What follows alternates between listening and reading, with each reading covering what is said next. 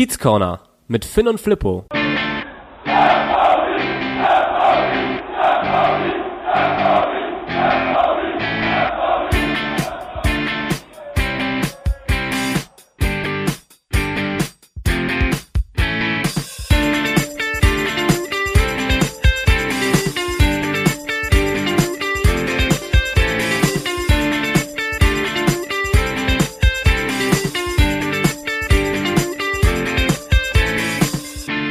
Moin Moin und herzlich willkommen im Kiez Corner. Es ist Mittwoch, der 10. März und wir starten in Woche 2 nach dem gewonnenen Derby, den Hamburger Stadtderby. Und wie immer ist mir heute Flippo zugeschaltet. Moin Flippo.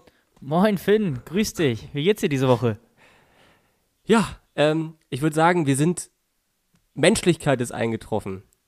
Der. FC St. Pauli ist menschlich. Wir können wir gewinnen nicht mehr. Da down on Earth.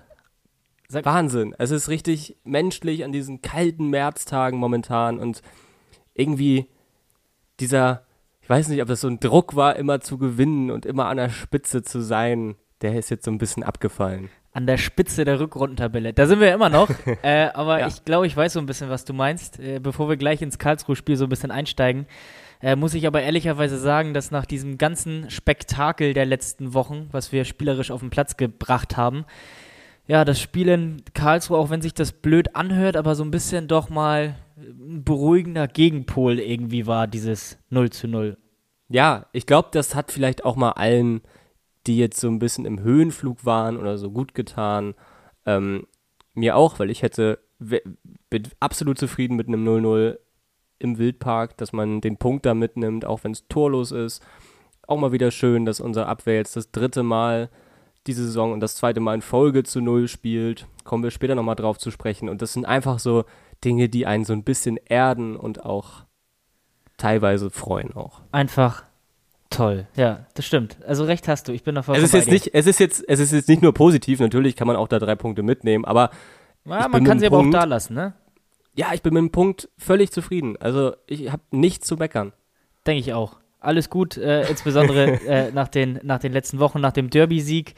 Ähm, aber wir haben ja heute gesagt, äh, so wie wir es die letzten Folgen schon immer gesagt haben, wir machen es mal ein bisschen kürzer. Deswegen der ein oder andere wundert sich wahrscheinlich äh, schon, dass wir direkt im Spiel drinne sind, obwohl wir eigentlich noch gar nicht darüber sprechen wollen, weil wir haben gesagt, nachdem das Spektakel jetzt ausgeblieben ist, äh, am Wochenende in Karlsruhe, wollen wir uns auch mal mit dem ein oder anderen Nebenthema rund um den FC St. Pauli beschäftigen. Gar nicht so sehr mit dem Spiel an sich. Und äh, da haben wir euch ein bisschen was vorbereitet. In der Hinrunde, muss ich noch dazu sagen, in der Hinrunde äh, haben wir hin und wieder uns gedrückt, äh, über Fußballerisches zu sprechen, weil wir einfach aufgrund der sportlichen Situation nicht wollten. Es gab ja nichts Fußballerisch zu besprechen, also. Ja, gut, das kann man auch so sehen. Heute machen wir es einfach mal, äh, um so ein bisschen Abwechslung mit reinzubringen und ja, weil das Spiel eben am Wochenende auch nicht allzu viel hergegeben hat. Richtig. Und warum sollte man jetzt über ein 0-0 die ganze Zeit reden? Wir kommen auf das Spiel zurück nochmal. Wir reden noch ein bisschen drüber, aber heute haben wir mal ein ganz anderes Tresenthema. Hier ist das Tresenthema der Woche. Und zwar geht es heute um E-Sports, beziehungsweise um E-Football. Erzähl uns doch mal, wie sieht es denn um deine Gamer-Qualitäten aus? Das würde mich mal interessieren.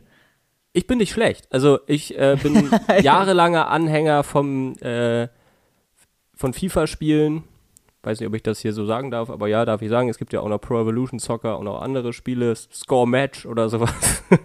ähm, aber sonst äh, bin ich insgesamt nicht so ein Gamer. Ich, du siehst mich vielleicht, wie ich hier immer rüberhänge über das Mikrofon. Es liegt auch daran, dass ich keinen Gamerstuhl oder sowas habe. Kein ähm, professionelles Headset? Auch das nicht. Ähm, deswegen habe ich immer nach jeder Aufnahme so ein bisschen Rückenschmerzen, weil mein Stuhl kann sich weder nach oben noch nach unten stellen. Und äh, doch, bei so FIFA-Spielen, ich bin gut in Formel 1 und äh, so GTA oder so macht mir auch nochmal Spaß. Aber ich bin nicht so der große Gamer. Wie sieht es bei dir aus?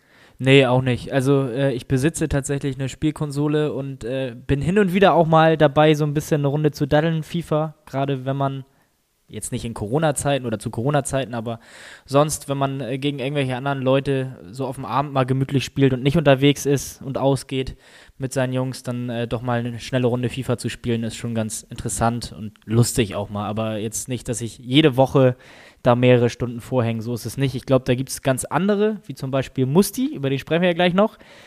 Unseren E-Sportler beim FC St. Pauli. Aber ich muss gerade äh, daran denken, wo du es angesprochen hast. Ganz früher war ich nämlich äh, nicht FIFA-Spieler, sondern Pro Evo-Spieler. Tatsächlich ein alter PS-Zocker. Nee, war ich immer komplett raus. Habe ich nie gespielt. Fand ich auch immer irgendwie, hat mich das genervt mit den zu wenigen Lizenzen und dass du dann auf äh, Viereck ist dann Schuss und Kreis ist dann Flanke und Grätsche und das irgendwie hat mich das nie gepackt. Da kriege ich heute übrigens immer noch unzählige äh, Sprüche, wenn wir irgendwie FIFA spielen in einer größeren Gruppe, weil, weil ich immer auf Alternativ spiele. Das ist irgendwie noch so aus dieser PES-Zeit.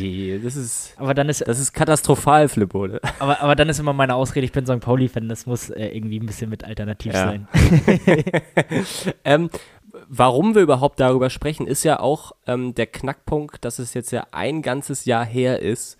Wir wollten ja eigentlich schon in der Derby-Folge darüber ein bisschen reden, aber äh, da waren die Emotionen so positiv geladen, dass wir nicht emotional zurückblicken konnten. Ähm, es war ja auch am 1. März 2020, genau wie das, äh, das Derby war am 2. März, ne? Nee, auch am 1. März. Am, auch am 1. März, ja. Das hat sich ja, du hast es ja gesagt, da, ähm, Daniel Thune kommt zurück ans Millern-Tor, wo das letzte Spiel vor ausverkaufter Kul Kulisse stattfinden konnte. Genau, am, haben- am 1. März 2020 hat er mit Osnabrück am Millantor verloren und am 1. März 2021 mit dem HSV. So wiederholt sich Geschichte irgendwie. Richtig. ich war damals auch vor Ort. Ich glaube, es war ein äh, 3 zu 1 Sieg. Ja, Und ähm, jetzt haben sich einfach so ganz viele neue Möglichkeiten entwickelt und die so ein bisschen auch im, oder andere Sparten im Verein haben sich entwickelt oder haben auch mehr Aufmerksamkeit bekommen, wie auch der E-Sport. Ähm, das ist ja auch so ein Phänomen, was ja eigentlich ein, einen riesigen Markt hat. Ja, also wir kennen das natürlich, also wir beiden jetzt, äh, durch unser Studium, wo wir uns hin und wieder auch mal äh, mit dem Durch Thema einen bestimmten Prof. mit dem Thema beschäftigt haben. Äh, auch der Professor, der da sehr hinterher war und das Thema sehr interessant fand. Aber ich muss auch sagen, Grüße. also man denkt häufig so, ja, das ist so eine Gruppe irgendwie für sich, diese Gamer und Zocker, und man nimmt es gar nicht so wahr, dass das so groß ist, wie es tatsächlich ist. Also es ist ein Riesenmarkt. Das sieht man ja auch schon allein daran, wie viele Vereine und Institutionen, auch im Fußballbereich, auch in anderen Bereichen, auch Firmen, die teilweise eine E-Sport-Abteilung inzwischen haben, äh, wie viele Vereine sich da auch oder Institutionen sich wirklich engagieren und äh, versuchen, diesen Trend, nenne ich es jetzt mal, äh, auch wenn ich vielleicht dem Ganzen damit nicht so richtig gerecht werde, ähm, da mitzugehen. Und das wird, glaube ich, Sportart hin oder her, der ein oder andere nennt es Sportart, der ein oder andere wehrt sich dagegen, das lassen wir jetzt mal ganz urteilsfrei äh, zurück, aber ja, diese Sportart, das ist einfach, glaube ich, ein völlig unterschätzter Markt. Völlig. Und ich glaube, da wird sich in den nächsten Jahren noch unfassbar viel entwickeln, weil wenn man mal so auf YouTube oder Sachen wie Twitch oder was Ja. es da auch immer gibt, das sind ja Millionen Leute, die da irgendwie einem spezifischen Gamer beim Zocken zugucken. Das ist ja Wahnsinn. Ich vergleiche das immer so ein bisschen von der Musik her äh, mit K-Pop. Das ist ja auch irgendwie so ein Völlig riesiger, an mir vorbeigegangen, ehrlicherweise. ja, an mir auch völlig. Aber ich habe letztens witzigerweise eine Doku gesehen, auch irgendwas öffentlich-rechtliches, was für eine riesige, immense Auswirkung diese K-Pop-Geschichte hat. So gefühlt kein Mensch hört die, aber das ist ein riesiger, unfassbar großer Markt. Und sowas, so finde ich das auch ein bisschen mit E-Sports im Sport. Also ich bezeichne das jetzt mal neumodisch, wie ich bin, als Sportart. Ja, also wir haben das, wir haben das ja auch gehabt im Rahmen unterschiedlicher Vorträge, dass wir uns mit E-Sport im Studium damit beschäftigt haben. Und da ist bei mir so hängen geblieben, dass Studien ja inzwischen belegen, alle denken, Fußball ist die Volkssportart Nummer eins in Deutschland. Aber das, was medial an Aufmerksamkeit hat über Twitch, über YouTube, was konsumiert, konsumiert wird am Wochenende, das ist nicht die ähm, Konferenz bei Sky oder die ARD Sportschau oder sowas. Die wirklichen Massen sind die Jugendlichen und die Leute, die sich auf Twitch und YouTube E-Sport angucken, das ist viel, viel größer. Äh, das ist irgendwie sowas, ja. was bei mir mit hängen geblieben ist und auch der Fakt, dass sich inzwischen ähm, größere Sponsoren wirklich darum bemühen und um Werbeverträge kämpfen beim E-Sport. Also die werden nicht angeworben, sondern die stehen da wirklich Schlange in äh, diese Sportart, wenn wir es jetzt mal weiter so nennen, äh, zu investieren. Genau, und mittlerweile sind ja auch, ähm, egal ob es jetzt irgendwie in Sportarten ist, wie zum Beispiel in der Formel 1, da hat jedes äh, Team, hat auch sein E-Sports-Team. So ist es auch beim Fußball, dass wirklich mittlerweile, ähm, sage ich mal, jeder Profi-Club, ich weiß nicht, ob es jetzt wirklich jeder ist, aber ähm, bestimmt der absolute Großteil in Deutschland ähm, einen E-Sports-Verein hat. Wie auch der FC St. Pauli zum Beispiel. Wie auch der FC St. Pauli. Gute Überleitung. Wollen wir mal so ein bisschen tiefer in die Materie eingehen? Ja, äh, und zwar ist, hat sich Folgendes ereignet. Ähm, ich kann ja mal so ein bisschen den Aufbau erklären von diesen E-Sports-Ligen in Deutschland, von dieser E-Sports-Bundesliga. Es geht um die ähm, Virtual Bundesliga Club Championship. Und die ist einmal in Nordwest eingeteilt und in Südost oder in Ost-Süd oder ähm, in zwei verschiedenen deutschlandweiten Ligen. Ich glaube, da sind immer so zwölf Mannschaften pro Liga. Und der FC St. Pauli hat es jetzt geschafft mit seinen ähm, E-Sportlern Bennett Rohwedder, Erol Bernhard, Mustafa Chankal, Kankal, ich bin mir nicht sicher, verzeiht mir bitte, wenn ich es falsch ausspreche, und Tom Köst, die haben es geschafft, überraschenderweise, was Experten sagen, in die Playoffs für, ähm, ja, für das Finale, für den, die Ausspielrunde der Meisterschaft ähm, zu gehen. Ja, genau. Also ich habe es ich gerade vor mir. Äh, diese beiden Ligen, von denen du gesprochen hast, Nordwest und Südost, sind 13 äh, Mannschaften pro Liga, pro Wettbewerb sozusagen. Und wir als FC St. Pauli sind jetzt nach 24 Spieltagen äh, Dritter geworden, sind hinter dem VfL Bochum und dem ersten FC Köln gelandet, die sich äh, somit direkt qualifiziert haben für diese Endrunde. Und wir müssen jetzt quasi in die Relegation gehen gegen den Drittplatzierten der Südoststaffel und das ist aktuell, also da ist der letzte Spieltag noch nicht ausgespielt. Der, glaube, es ist Augsburg momentan, ne? Genau, der, ja. der FC Augsburg, genau.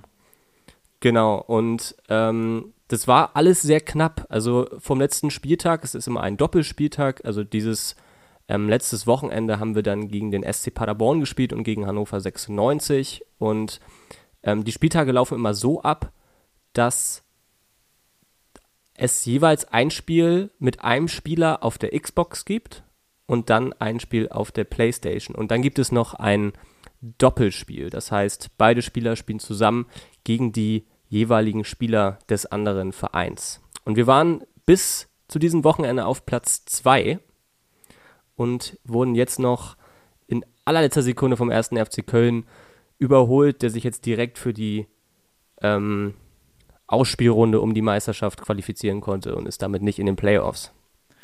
Genau, völlig richtig. Ganz interessant vielleicht auch da auf die Ergebnisse zu gucken, die wir jetzt am letzten Spieltag äh, abgeliefert haben. Unter anderem dabei ein 4 zu 4 gegen den SC Paderborn. Inter da möchte ich noch mal ganz kurz was sagen. Ja. Das wird nämlich nicht, also es war kein 4 zu 4. Ähm, das wird nämlich so, das werden alle, das sind die Punkte, die zusammengerechnet sind aus allen drei Spielen. Das heißt, das erste Spiel ist immer ein Spieler. In dem Fall war es äh, gegen Paderborn, war das Erol Bernhard, der mit 2 zu 1 gegen Paderborn gewonnen hat. Würde ich Danach nehmen für Montag hat, übrigens, äh, um mal wieder zu ja. reellen Fußball.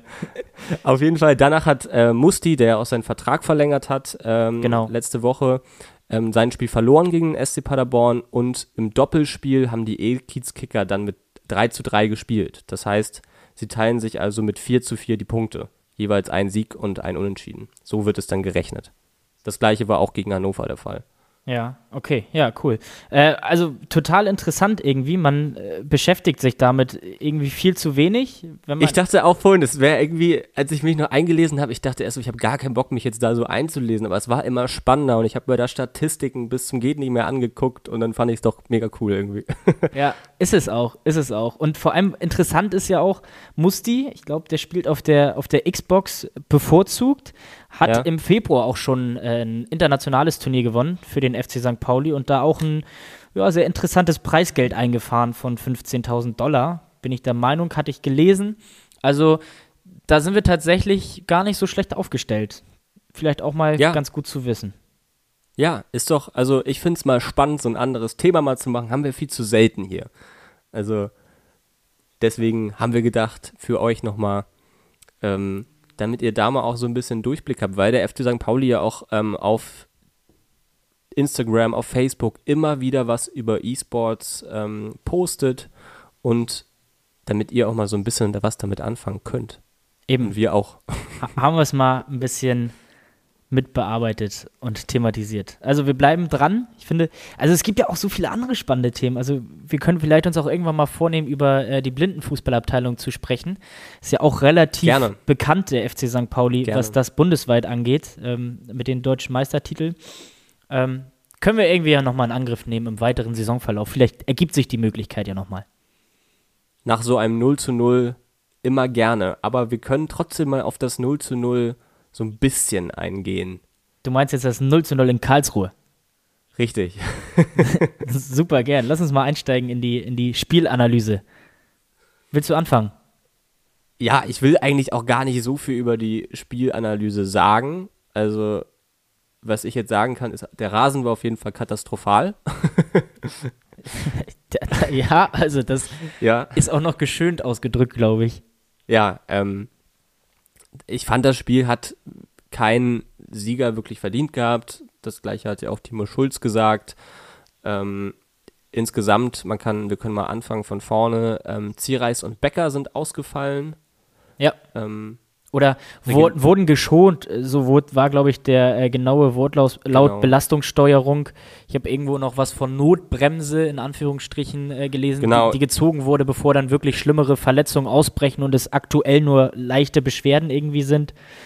Ich glaube, bei beiden war es irgendwie der Oberschenkel, der wo gezwickt hat, laut Hamburger Morgenpost, was ich gelesen hatte. Bei Finn-Ole Becker Ähm. war es, glaube ich, auch der Rücken. Zumindest im, im Vorwege äh, des Derbys war das Ja. immer wieder Thema, dass der Rücken Ja, äh, da ein bisschen gestreikt und Probleme gemacht hatte. Ähm, ja, und die beiden wurden dann einfach rausgenommen. Ziereis, der ja auch aus einer langen Verletzung kommt, muss man ja auch sagen, und dann sehr, sehr viel spielen musste in dieser Saison auch, weil eben die Alternativen bislang fehlten über weite Strecken in der Saison in der Innenverteidigung. Und ja, hatte auch ein bisschen über Erschöpfung geklagt, so hatte Schulle das gesagt. Und dann finde ich es auch, weil wir aktuell so breit aufgestellt sind, auch auf der Position und mit Tore jemanden haben, der sich da so ein bisschen aufgedrängt hat, mal von Anfang an zu starten, völlig vernünftig, dass man sagt, komm Jungs, äh, nehmt euch mal ein bisschen Pause, wir können uns das erlauben, bevor da irgendwie wieder was Schlimmeres passiert.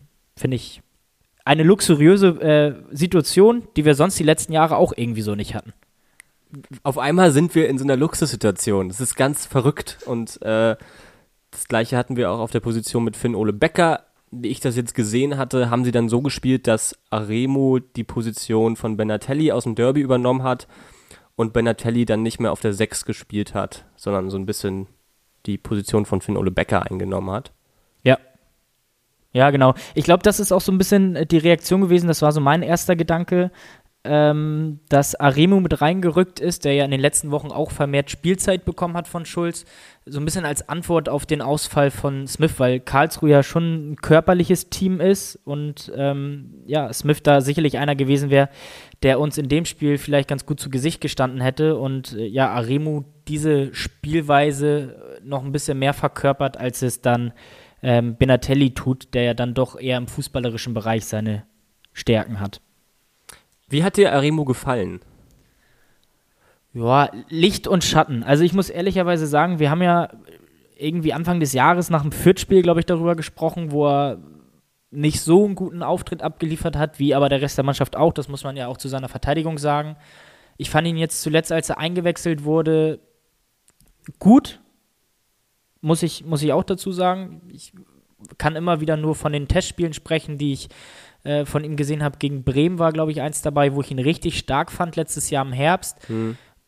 Ich finde, er hat einen soliden Job gemacht gegen Karlsruhe. Er hat das gemacht, was er musste, dass er hin und wieder mal ein bisschen härter auch in den Zweikampf reingegangen ist und den Ball gewonnen hat, hat sich aber mit eingefügt in für mich zeitweise sehr viele Unsicherheiten in unserer Defensive. Also da waren einige Fehler dabei, ähm, auf beiden Seiten aber auch, muss man auch dazu sagen. Ja. Und viele Fehlpässe, viele Ungenauigkeiten. Ich hatte hier und da das Gefühl, dass da Abstimmungsfehler auch eine Rolle spielten. Ähm, ist für ihn natürlich als Zentrumspieler immer schwierig, weil wenn sowas dann stattfindet, ist er auch immer irgendwo in der Nähe und irgendwie mit beteiligt. Aber ich finde, im Großen und Ganzen ähm, hat er einen vernünftigen Job gemacht. Ja, ähm, ich fand auch, ich fand in den Defensiv-Zweikämpfen ich, fand ich ihn relativ ähm, stark, was mich ähm, ja. vorher eigentlich immer nicht so überzeugt hat, weil er häufig auch recht ungestüm in Zweikämpfe gegangen hat und häufiger mal unnötige Fouls gezogen hat. Das hat mir relativ gut gefallen. Ähm, Stellungsspiel ist mir immer ein bisschen aufgefallen, dass Benatelli immer so ein bisschen Löcher stopfen musste, weil, äh, oder kleine Stellungsfehler von Aremo ausbügeln musste.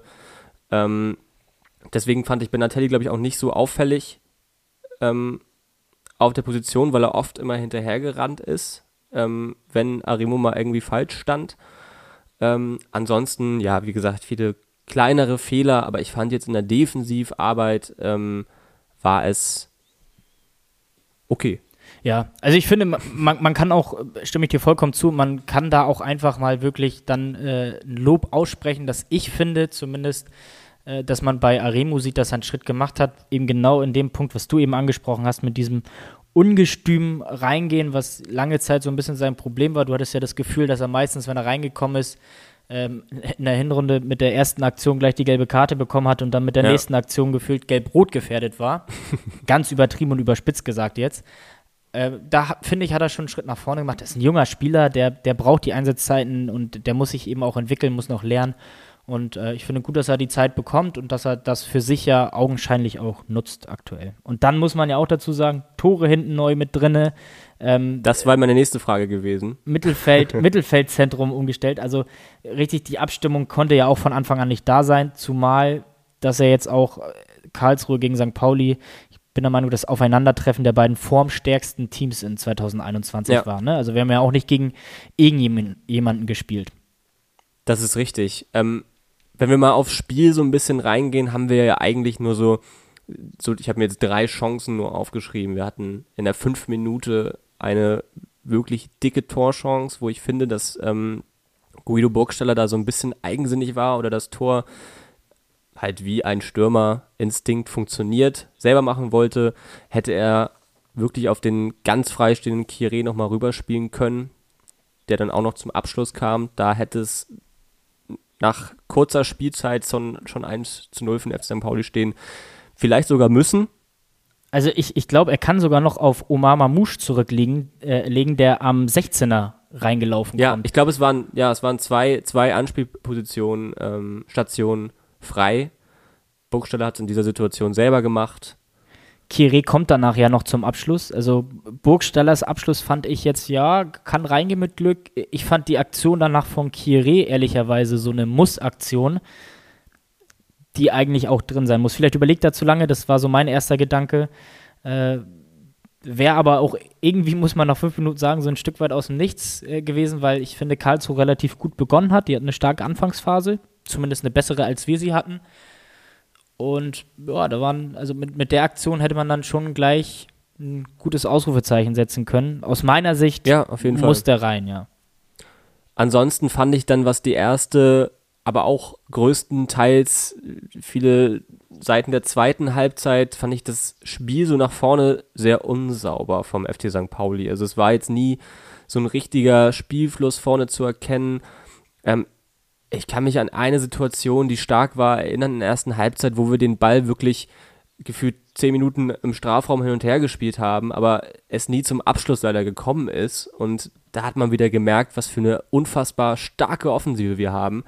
Aber ich glaube, das lag auch am, am, KSC, dass die hinten unglaublich stabil standen, ähm, dass unsere Offensive kaum zum Zug kommen konnte. Ja, also das fand ich auch. Der KSC stand sehr gut, hat uns das echt schwer gemacht. Wir standen auch gut hinten. Ähm, wir standen, fand ich, auch sehr gut hinten. Also und du hast es vorhin eingangs einmal kurz erwähnt, diese Platzverhältnisse haben es, glaube ich, beiden Teams echt schwer gemacht, die sehr bemüht waren, fußballerisch zu agieren, das auch so umzusetzen, was sie geplant hatten, weil ja, das war auf dem Acker, Entschuldigung, wenn ich so betitel, äh, nicht ganz so einfach. Äh, ja, mir haben, manchmal hatte ich so ein bisschen das Gefühl, dass wir so ein bisschen doch zu eigensinnig wieder agiert haben in der Offensivbewegung. da, dass wir uns teilweise, das ist immer so unser Problem, manchmal phänomenal, mhm. äh, manchmal aber auch zu sehr Ballverschleppe und zu eigensinnig. Aber äh, du, wie gesagt, ähm, ich glaube auch KSC hat keine schlechte Defensive. Von daher. Ja, auf keinen Fall, auf keinen Fall. Was, was ähm, ich noch ganz interessant hatte, das hat ähm, der Kommentator bei dem einen Pay-TV-Sender, den man gucken muss, um den FC St. Pauli live zu verfolgen im Fernsehen, ähm, erzählt, dass das ja die Aufgabe der Stadt in Karlsruhe ist, was die Pflege des Rasens angeht. Ja, das fand ich ja, auch genau. ganz interessant. Ja, genau. Das ist ja auch Stimmt. sehr selten. Ich glaube, in Braunschweig ist es auch der Fall, wo ähm, nicht der Verein dafür verantwortlich ist. Aber äh, ansonsten ist es ja selten. Ja, stimmt. Das äh, hatte ich auch mit aufgenommen. Also äh, im Großen und Ganzen, äh, um mal aufs Spiel wieder zurückzukommen, fand ich, äh, war es ein sehr zerfahrenes Spiel, äh, sehr geprägt von vielen einfachen Fehlern und Ballverlusten auf beiden Seiten phasenweise. was für mich sehr auffällig war, ist, dass wir den KSC offensiv haben kaum zur Geltung kommen lassen. Die, wir haben sie an 16er rangelassen, ja. aber am 16er war für mich so gefühlt Schluss. Ich, ich glaube, einmal war eine Hereingabe von Choi, die, die, er scharf vors Tor gebracht hat, wo es einmal gefährlich wurde. Sonst kann ich mich aber irgendwie an kaum Möglichkeiten und Szenen für den KSC erinnern. Ja, die halt die, die 60. Minute von Golla die Chance, wo er dann alleine auf äh, Stojanovic zugelaufen ist. Genau, das war einmal gut gespielt, äh, auch von Ich glaube, das war dann irgendwie auch ein ähm, Stellungsfair von Paccarada, wenn ich mich äh, recht entsinne. Und da muss man sagen, Stojanovic ähm, hat mir da sehr gut gefallen. Ja. War dann da. Hat er gut ähm, gehalten, das stimmt, ja. Und ja, ansonsten hatte ich mir eigentlich nur noch die Chance von Benatelli dann kurz vorher aufgeschrieben, wo dann auf der anderen Seite der Torwart Gersbeck sehr, sehr gut reagiert hat. Und ähm, ja, ja. Irgendwie, irgendwie ähm, auch wieder typisch für uns. Hereingabe kommt von Paccarada, wie nicht so selten bei uns in der Rückrunde. Aber auch das wieder für mich ein Ding gewesen der Kategorie, der muss rein. Also das waren für mich jetzt zwei Möglichkeiten an die, in diesem Spiel, die von Kire und die von Benatelli. Das waren schon zwei richtig, richtig gute Möglichkeiten. Aber ich muss auch sagen, von Benatelli war ja schon fast aus der zweiten Reihe und ich fand, das war wirklich dann auch eine Glanztat. Ja, gut. Kann, kann man auch äh, so stehen lassen. Ich weiß nicht, allzu viel haben wir irgendwie, oder habe ich jetzt nicht mehr auf dem Zettel, hat das Spiel auch nicht hergegeben. Ähm, wie gesagt, ich habe Wir wollten ja auch nicht so viel darüber reden. Nee, kurze Folge. kurze Folge. Deswegen können wir einfach mal einsteigen. Ich bin hier gerade so ein bisschen am Verlust meiner Stimme. Deswegen was ist da los? Liegt es, es vielleicht daran, kurzer Exkurs, weil du mir vor der Aufnahme erzählt hast, dass du äh, einen Bierentzug machst? Ist das vielleicht die Ursache? Ja, ich, ich faste momentan. Ich mache das immer. So irgendwie, bin jetzt, ich bin nicht gläubig oder so, mache das jetzt nicht aus diesen Gründen, sondern einfach, um so ein bisschen ähm, Selbstdisziplin in mein Leben zu bringen, was ja auch immer schwierig ist während Corona und so. Ähm, deswegen habe ich gesagt, ich verzichte komplett auf Bier bis Ostern auf äh, Gummibärchen, weil ich ein absoluter, eine absolute Naschkatze bin. Und, ja, äh, das kenne ich. Das kenne ich. Also, diese drei Sachen, äh, die ich sehr gerne mag, auf die muss ich jetzt verzichten. Kannst du uns gerne mal updaten, ob das so, ob du das ganz gut hinbekommst? Bin ich mal gespannt. Ja, man sieht's an meiner, man hört es an meiner Stimme, ich bin auf Entzug. Ja, aber das machen ja einige, den Körper entgiften. ja, herrlich, herrlich. Gut, dann darfst du jetzt einleiten. Ich kann ja nicht mehr sprechen. Ja, ich würde sagen, zum Spiel haben wir soweit alles. Wenn du nichts mehr hast, dann Bitte. würde ich zu den Kategorien überkommen. Ich habe übrigens bei Twitter nach dem Spiel gelesen, da hatte ich mich furchtbar drüber aufgeregt. Ist kurz mein Puls nach oben gegangen. Ähm, abschließend zum Spiel.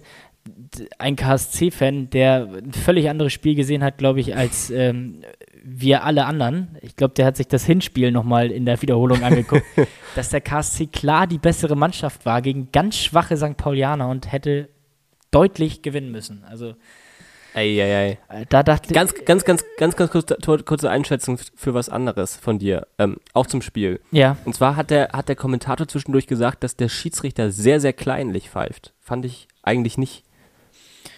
Ich fand, es war ein sehr, sehr zweikampfbetonendes Spiel teilweise, aber ich fand jetzt nicht, dass so viel abgepfiffen wurde. Ich glaube, es gab auch nur zwei gelbe Karten.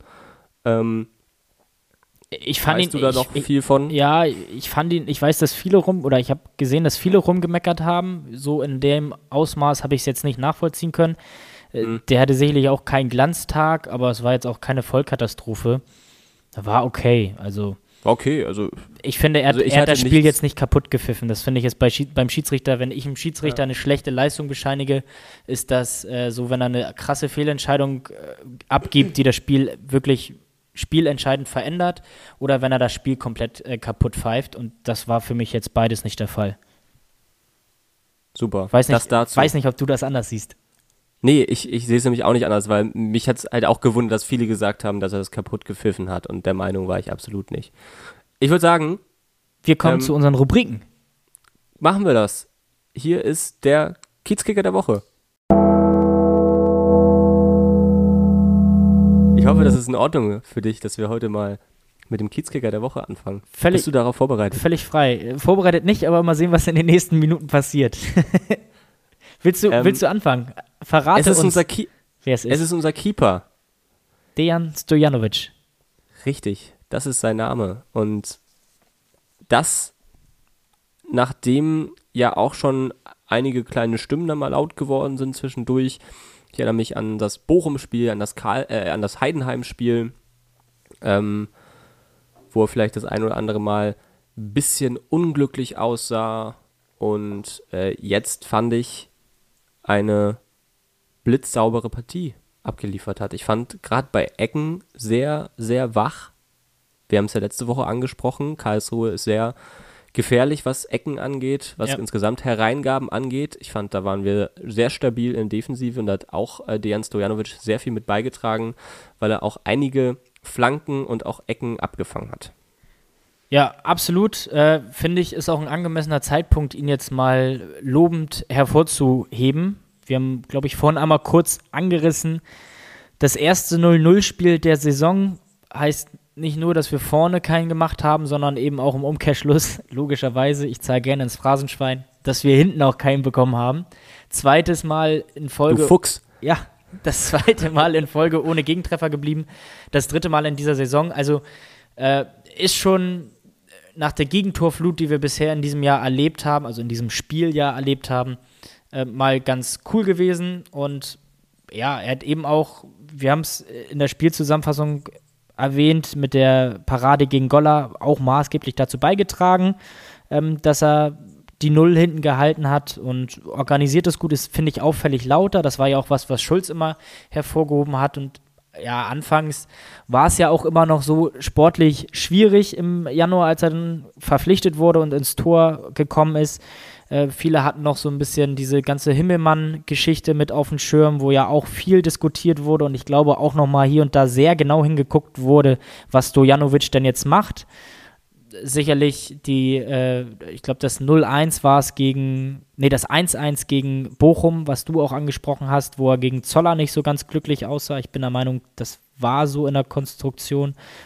Ähm, aber ja. liefert jetzt die letzten Wochen, finde ich, sehr solide Auftritte ab, hat auch gegen Darmstadt, darf man auch nicht vergessen, beim Stand von 2-2 eine überragende Parade abgelegt und, und sozusagen nachher ja noch den Sieg gesichert. Also da kann auch Darmstadt innerhalb von weniger Minuten das äh, Spiel komplett auf den Kopf stellen und äh, 3-2 in Führung gehen. Da war auch eine 1 gegen 1 Situation. Äh, ich finde, er hat sich jetzt die letzten Spiele schon zu einem sehr sicheren Rückhalt entwickelt. Ich habe fleißig Millanton gelesen und ähm, da wurde auch ein Blogartikel über die drei Torhüter verfasst, die wir diese Saison einsetzen oder eingesetzt haben mit Robin Himmelmann, Sven Brodersen und Dejan Stojanovic. Und ähm, Stojanovic hat jetzt genauso viele Spiele wie Himmelmann gespielt. Beide haben jetzt zehn. Brodersen hat 4. Klar ist, dass Stojanovic ähm, punktetechnisch da mit 2,3 Punkten pro Spiel am besten dasteht. Das liegt jetzt aber nicht an seiner Leistung. Nicht Und ausschließlich, dann, ja. Ja, ähm, ja, ähm, da gibt es immer so kleine Rubrik oder Statistikanzeigen mit Prevented und Expected Goals, also die Wahrscheinlichkeitsrechnungen, ähm, wie wahrscheinlich ein Tor ist und wie der Torhüter da ob er es hält. Und da muss man sagen, ähm, Stojanovic hat in diesen Statistiken von allen drei Torhütern ähm, die wenigsten Expected Goals, also erwarteten Tore, kassiert. Ja, also ich, ich habe mich jetzt mal auf die äh, simplen äh, Fakten, auch aus dem Artikel tatsächlich vom Millanton bezogen, die einfach von den Punkten pro Spiel sprechen. Äh, wir haben es eben gesagt, es liegt nicht allein an Stojanovic. Ne? Das Team hat sich auch ein bisschen verändert. Sicherlich sind wir jetzt auch im Aufwind äh, gewesen die letzten Wochen. Aber äh, Stojanovic hat als in den Spielen, in, der gespielt, in denen er gespielt hat, 2,3 Punkte pro Spiel geholt. Brodersen 0,25 und Himmelmann 0,7. Ähm, ist bei den Prozentu bei dem prozentualen Werte gehaltenen Bälle auch besser als seine Vorgänger in dieser Saison und bei den Gegentoren pro Spiel äh, liegt er mit dem Wert von 1,22 auch mit am besten, steht mit am besten da. Also wie man die Statistiken auch sehen möchte und interpretieren möchte, ob die nun aussagekräftig sind oder nicht. Fakt ist, die Daten sprechen da für ihn aktuell eine ähm, ganz gute. Eine habe ich noch. Ja, hau raus. Und zwar ist er, wenn man das mal vergleicht mit den anderen Keepern, das Himmelmann war von allen Torhütern derjenige, der am wenigsten das Tor verlassen hat. Das heißt, ähm, hinausgelaufen ist. Ähm, wir haben es ja gesagt, häufig, das war ja auch die Kritik immer an Himmelmann, dass er kein mitspielender Torwart ist und ähm, war da auf den letzten Platz in der zweiten Liga von allen Torhütern und Stojanovic ist in Liga 2 im Mittelfeld dieser Statistik. Also was mir auch auffällt und mir gut gefällt, dass er auf dem Platz unheimlich laut ist, kommunikativ ja. ist, viele Ansagen macht, ähm, was glaube ich auch ein großer Faktor ist, dass momentan die Defensive immer stabiler wird. Ja, das stimmt. Also das, äh, wie gesagt, anfänglich hat es ein bisschen gehapert, auch das zweite Gegentor gegen Bochum war ja, glaube ich, auch so, wo man sich dachte, puh, das war auch ein Abstimmungsfehler zwischen den Abwehrspielern und Stojanovic. Aber das hat sich alles so ein bisschen gelegt. Vielleicht ist es auch eine, eine Momentaufnahme, hoffen wir es nicht, aber man weiß es nie genau. Äh, Fakt ist, letzten zwei Spiele, auch mal ganz angenehm, äh, haben wir ein Torverhältnis von 1 zu 0 mal im Vergleich die vorherigen Spiele, ich habe mir mal die Mühe gemacht, das äh, rauszurechnen, äh, in 2021 bislang in zehn Spielen von dem Fürth bis zum Darmstadt-Spiel äh, 21 Tore erzielt und 16 Gegentreffer gefangen. Da liest sich die Statistik dann der letzten beiden Spiele gegen HSV und den KSC mit 1 zu 0 Toren äh, doch schon ein bisschen anders, also geg gegensätzlich des Trendes. Wahnsinn, Wahnsinn.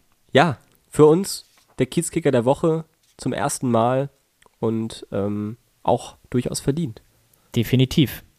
Wollen wir überleiten zum Dösbaddel der Woche? Bitte. Hier ist der Dösbaddel der Woche.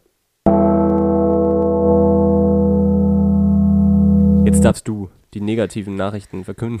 Also, also ich möchte am Ende der Saison, wenn wir mit einem Podcast durch sind, äh, mal eine Statistik erstellen, wer wie, wie oft welche Rubrik einleiten durfte. Ich habe immer das, das, Gefühl, ja. dass ich die Ehre habe, den Dösbattle vorzustellen. Ach so, das meinst du. Ich dachte, wir müssen einen irgendwie das nochmal ausrechnen, wer am häufigsten Dösbattle und am häufigsten Kiezkicker der Woche war.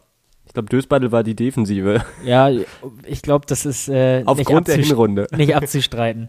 äh, wir haben uns diese Woche auch wieder für einen Defensivspieler entschieden, aber nicht aufgrund von sportlichen Leistungen. Ähm, ähnlich wie letzte Woche, finde ich, muss man sagen, hat sich für uns beide jetzt aus dem Spiel heraus, was zurückliegt, wie auch beim HS, im, im HSV-Spiel, keiner herauskristallisiert, der sich für diese Rubrik äh, nominiert und beworben hat.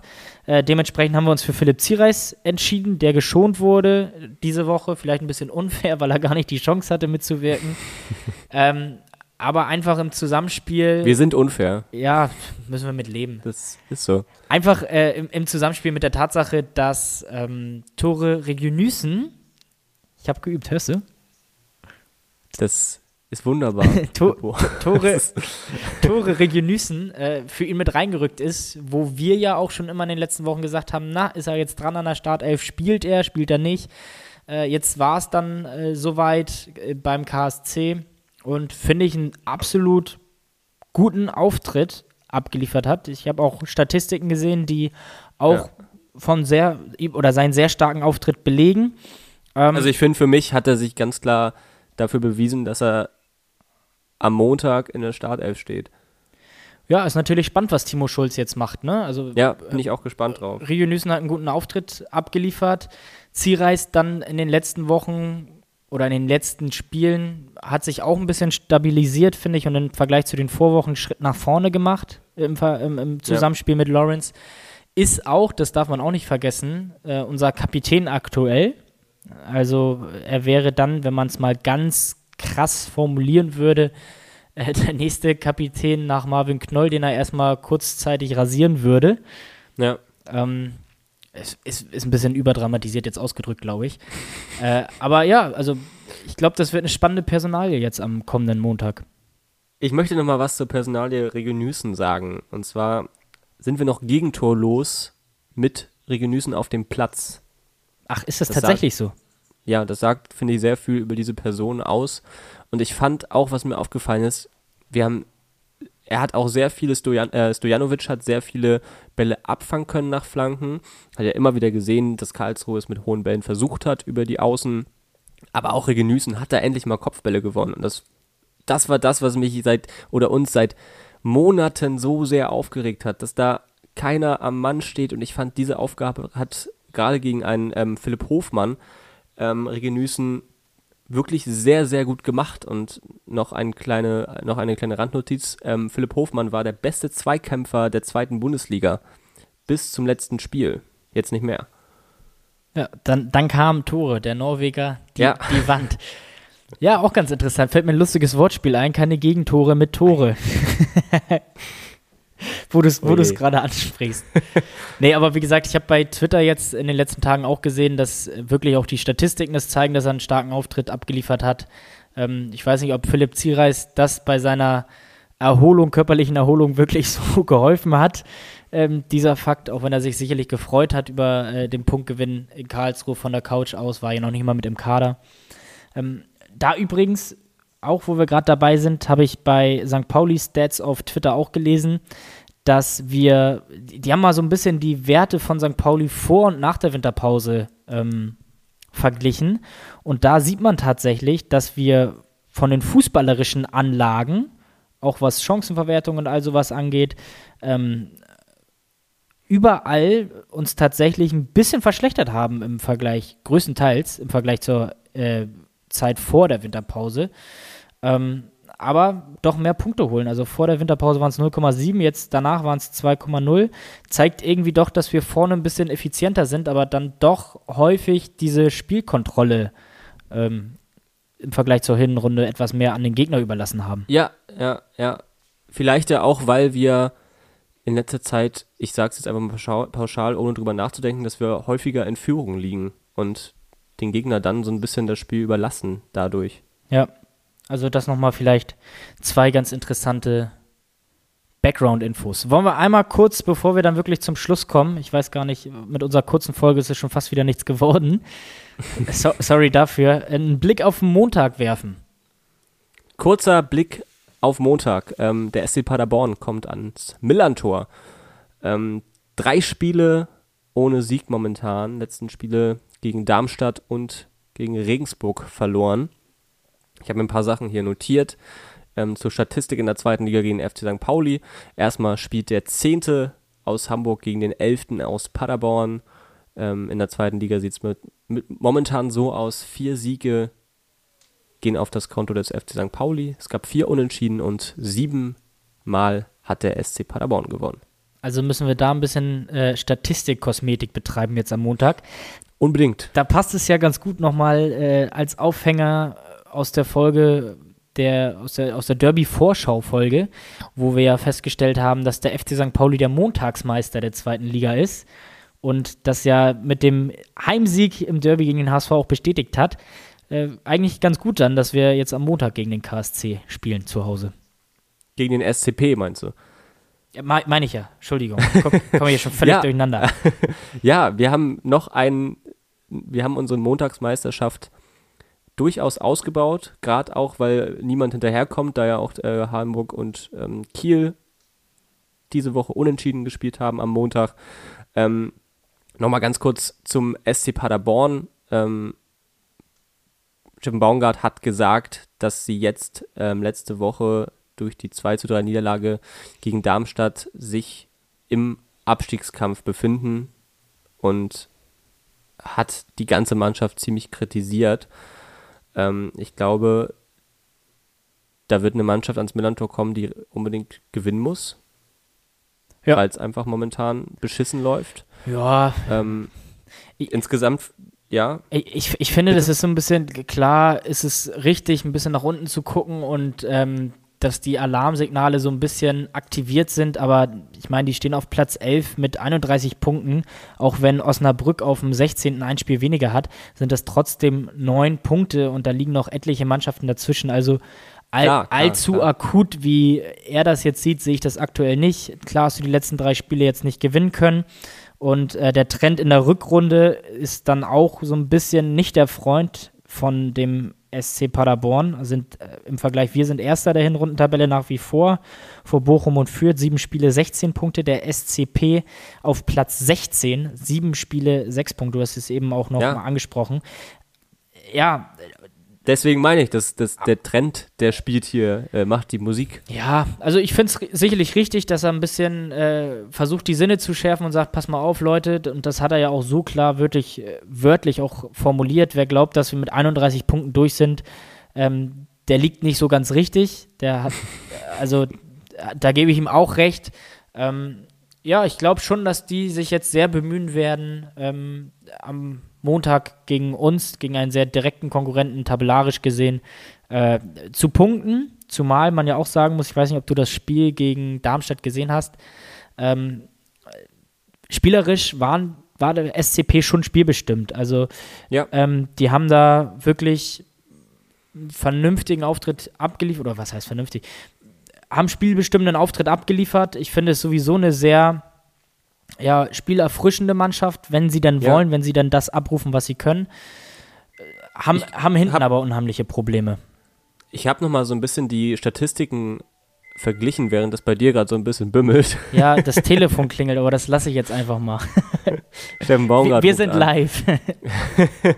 ähm, die Chancenverwertung, hast du gesagt, ist ja schwach. Ähm, Paderborn ja eine Mannschaft, die sehr Ballbesitz bezogen ist. Ich habe nochmal Statistiken angeguckt, ähm, stehen unter den Top 3 ähm, in der Ballbesitzstatistik, haben insgesamt im Durchschnitt 56% Ballbesitz, was schon echt äh, Wahnsinn ist für eine Mannschaft, die auf Platz 11 ist. Im Vergleich, der FC St. Pauli hat 49% im Durchschnitt. Mhm. Haben eine unglaublich schnelle Offensive, die eklig zu bespielen wird für den FC St. Pauli mit Fürich, Schrbeni und Antwi Ajay, die häufig Topwerte von über 32 km/h pro Spiel ähm, erlaufen und ja, es geht sehr viel über Geschwindigkeit und sehr viel auch über Ballbesitz, was ja eigentlich sehr kontrastreich ist. Ja, schauen wir mal. Also ich bin gespannt, was das am Montag wird. Äh, vielleicht ist der SC Paderborn auch ein bisschen dadurch gehandicapt, in Anführungsstrichen, ähm, dass der Trainer Baumgart ja wirklich eine heiße Aktie jetzt ist. Der Vertrag läuft im Sommer aus und wird irgendwie bei etlichen Trainerstationen auch eine Etage höher in der Bundesliga immer wieder mitgehandelt. Wenn Gramozis dann auf Schalke wieder weg ist. nach, nach zehn Spielen, ja. Aber das ist ein anderes Thema. Ich glaube, ein abendfüllendes Programm, wenn wir jetzt über den äh, SC Schalke 04 sprechen. Aber ja, ja. das wäre, das wäre. das, lassen, das lassen wir besser. Jetzt sind wir ganz unten, tabellarisch angekommen und auch im äh, Kiez Corner. Und auch am Ende der Folge, würde ich sagen. Ja, das passt soweit. Äh, wir haben einen kleinen Ausblick jetzt auf die nächste Woche gegeben. Das war so ein bisschen unsere Gaming-Show heute. Ja, Fußball ist nicht alles. Nee. Es gibt, es gibt auch noch andere Sachen als die zweite Bundesliga. das ist eine gute, äh, guter Folgentitel. Die Gaming-Show. Die Gaming-Show, ja. Fußball ist nicht alles.